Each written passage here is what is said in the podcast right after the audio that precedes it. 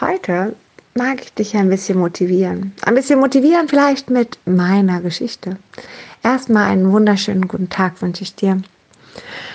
Es gibt viele Menschen, die meine Geschichte total motiviert, die meine Geschichte weiterbringt und die sich damit irgendwie gut fühlen. Ich persönlich sehe das alles für sehr selbstverständlich an, denn ohne diese Geschichte wäre ich nicht da, wo ich jetzt bin.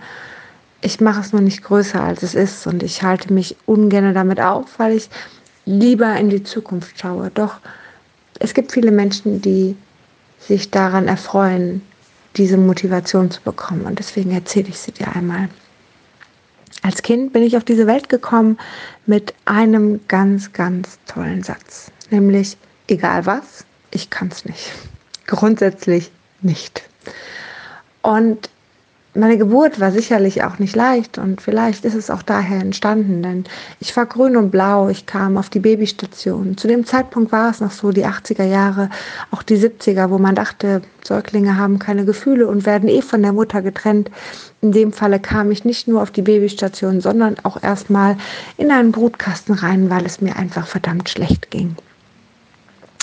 Doch da hatten sich sicherlich viele Sachen schon gebildet und Wer weiß, wann es kam, es spielt auch keine Rolle.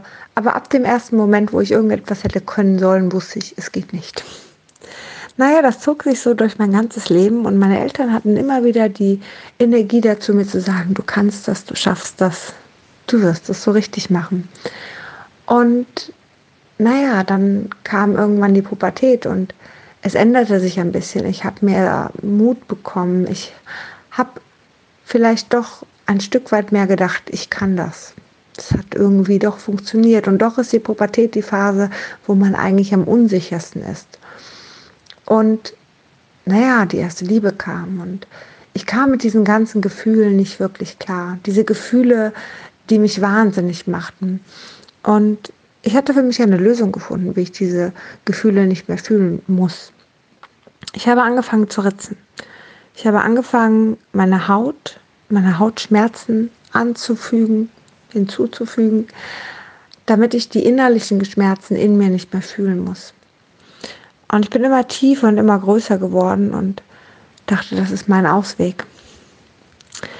Ob das nun richtig oder falsch war, ist jetzt einfach mal Nebensache. Fakt ist, es war für mich der richtige Weg.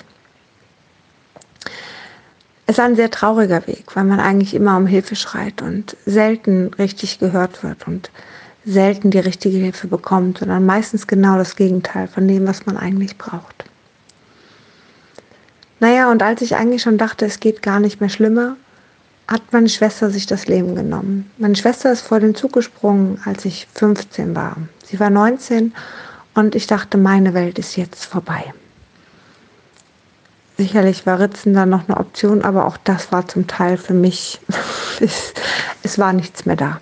Es war gefühlt wie leer. Es war nur noch eine Traurigkeit. Es war eine Fassungslosigkeit. Es war eine, ein absoluter Zusammenbruch. Immer wieder, jeden Tag aufs Neue. Ich hatte damals Freunde, die mir geholfen haben. Und zwar waren das eigentlich die Freunde meiner Schwester die mich aufgefangen haben, die da waren, die jeden Tag für mich da waren, die mich gestützt haben. Es waren Punks und linke Skinheads und auch ein paar Gruftis dabei. Und natürlich bin ich auch mit diesem Weg mitgegangen, denn dieser Weg hat mich gehalten, dieser Weg hat mich gestützt. Ja, die Texte von den bösen Onkels haben mir Halt gegeben, haben mir mein Leben gegeben. Und ich meine die Texte der linken Lieder absolut links, immer links, wenn dann gegen rechts, aber niemals rechts, um Gottes Willen. Also bitte nicht falsch verstehen. Naja, ich war früher schon als Kind, irgendwann habe ich schon nicht mehr glauben können an Gott und hatte mich damals dann zu dem Zeitpunkt tatsächlich auch zu dem Satanismus entschieden, weil ich habe nichts Gutes mehr auf dieser Welt gesehen.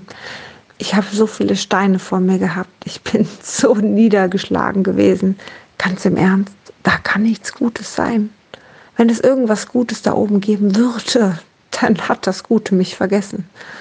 Dann bin ich das nicht. Ich habe nur noch alles Böse gesehen. Ich habe nur noch alles schwarz gesehen.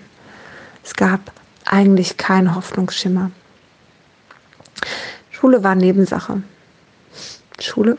Was ist das? ich musste erstmal für mich klarkommen. Doch irgendwann habe ich mich wieder gefangen. Ich weiß nicht warum. Ich habe mich einfach gefangen und ich habe mit der Schule weitergemacht und ich habe einen Abschluss gemacht und ich habe mich entschieden, arbeiten zu gehen. Ich wollte früh arbeiten gehen. Ich habe eine Ausbildung als medizinische Fachangestellte angefangen. Das, was ich wollte, das, was mein Wunsch eigentlich auch war, das, was auch heute noch mein absoluter Traumberuf ist. Also wirklich eine schöne Arbeit, die man macht am Patienten, im Labor, absolut meins.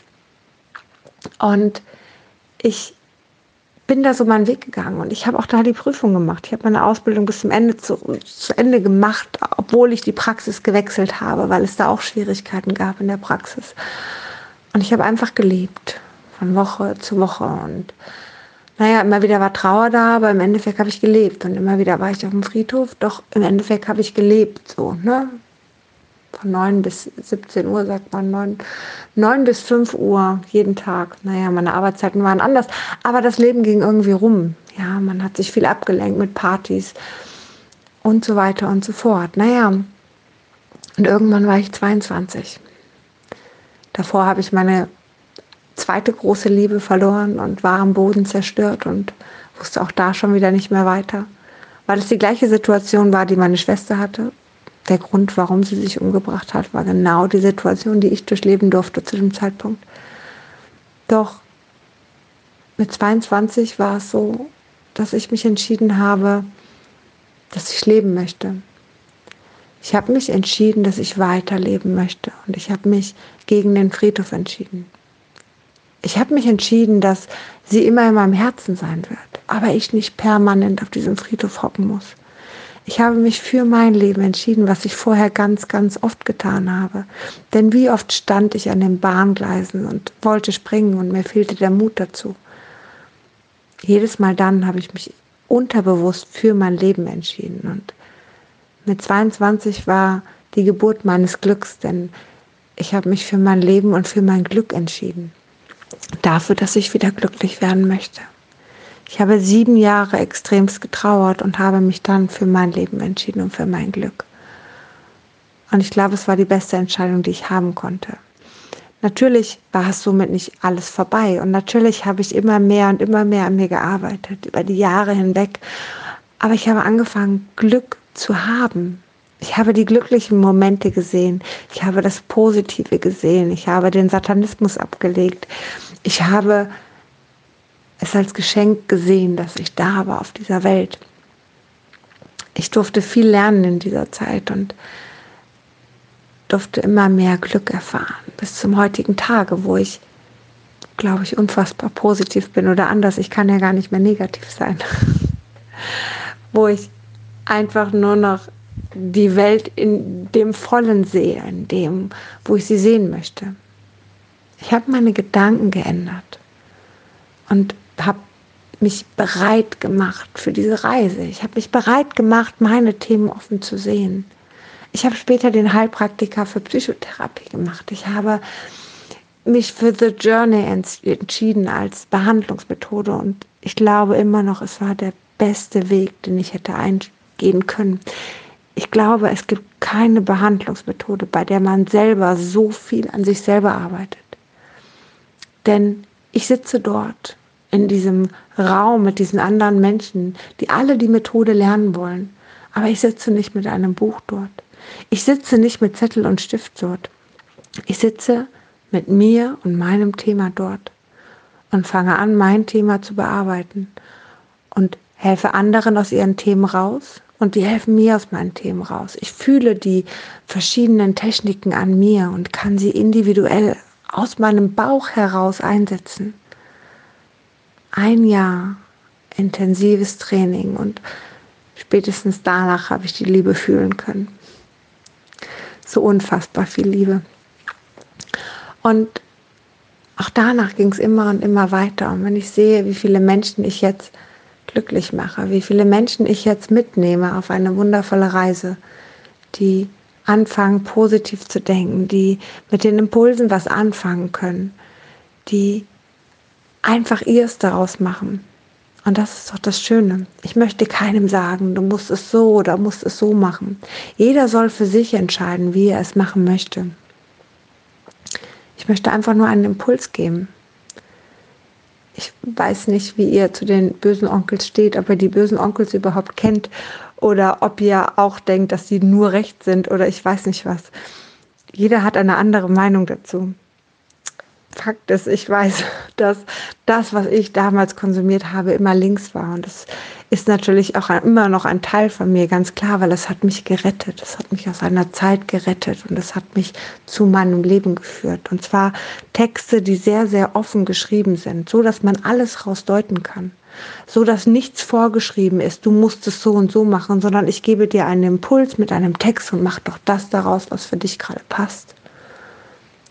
Und damals schon habe ich geschrieben und damals schon dachte ich, wie schön das eigentlich wäre, damit Menschen zu erreichen, damit rauszugehen, wie auch immer das sein wird. Und dann habe ich es wieder beiseite gelegt und es war wieder vorbei. Und vor ein paar Monaten dachte ich darüber nach, schau mal, was du jetzt machst. Du schreibst Texte und es ist immer wieder witzig, wenn ich unter meine Posts gucke und ich mir denke, okay, ich habe was ganz anderes gemeint, aber irgendwie 100 Leute haben es komplett anders verstanden.